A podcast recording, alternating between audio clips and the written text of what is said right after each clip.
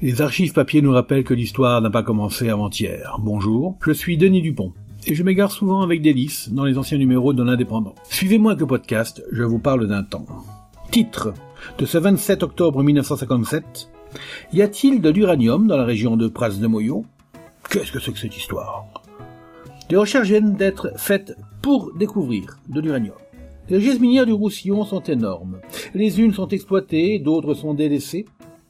Depuis deux ou trois ans, de nouvelles perspectives ont été ouvertes concernant l'uranium et le tungstène. Les recherches sont activement menées, principalement par deux groupements, le Bureau de recherche géologique, géophysique et minière et par le CEA. Ce qui est certain, c'est que des recherches ont été entreprises dans le département des Pyrénées-Orientales. Et on n'est pas loin de penser que la richesse du sous-sol pourrait dépasser celle de la terre, dont la productivité fait la fortune du Roussillon, pays béni des dieux. Parmi les recherches entreprises, il en est qui ont provoqué un certain roum au sein de la paisible population. La circulation des automobiles est une préoccupation constante des habitants. Il y a plus d'un mois, sur l'une des places de Pras de Moyo, on a vu s'arrêter un camion immatriculé 79 236 D, mais surtout portant l'inscription Attention, produit dangereux. Que pouvait contenir ce véhicule? On se le demandait, on cherchait à savoir, rien ne transpirait. Et quelques jours après, avec l'autorisation du maire, le camion, dans lequel se trouvait un laboratoire, s'installait sur le terrain dit de la Claparède. Il recueillait des pierres et encore des pierres. Il les triturait, puis les soumettait sans doute également à l'action d'acide très caustique. Pourquoi? On ignore.